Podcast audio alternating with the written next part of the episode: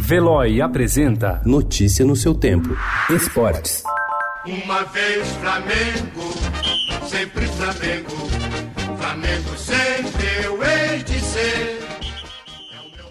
Muito próximo de confirmar o título do Campeonato Brasileiro e a cinco dias de enfrentar o River Plate na final da Libertadores, o Flamengo é o time do momento. O flamenguista vive um momento mágico, como há muito tempo não se via. O time de Arrascaeta, Everton Ribeiro e Bruno Henrique de fato está sobrando no país e lutará para ser o melhor do continente. Mas é outro jogador que hoje é a cara do Flamengo, Gabriel Barbosa, ou simplesmente Gabigol. Os bons números frutos de um futebol agudo e objetivo nas cercanias da grande área, fazem de Gabriel Barbosa o novo Rei do Rio, título que nos anos 1990 pertenceu a outros dois jogadores de respeito, Romário e Renato Gaúcho.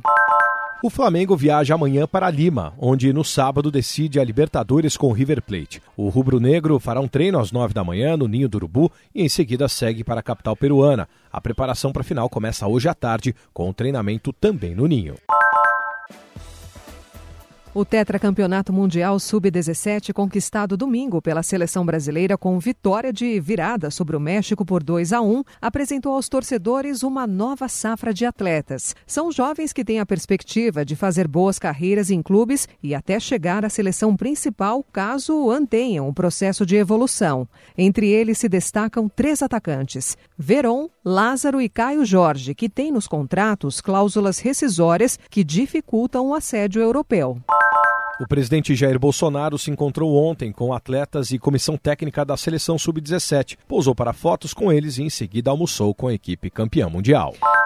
O técnico Tite vai fazer cinco mudanças na seleção brasileira que enfrenta hoje a Coreia do Sul às 10h30 da manhã, no horário de Brasília, em sua última partida do ano. O amistoso será em Abu Dhabi, nos Emirados Árabes. A seleção não vence há cinco jogos. O lateral Alexandro, fora por lesão muscular, o zagueiro Thiago Silva, o volante Casimiro e os atacantes William e Roberto Firmino sairão do time. Assim, o Brasil jogará com Alisson, Danilo, Marquinhos, Militão e Renan Lodge, Fabinho, Arthur e Lucas Paquetá, Gabriel Jesus, Coutinho e Richarlison. Notícia no seu tempo. Oferecimento de Veloy. Piscou, passou.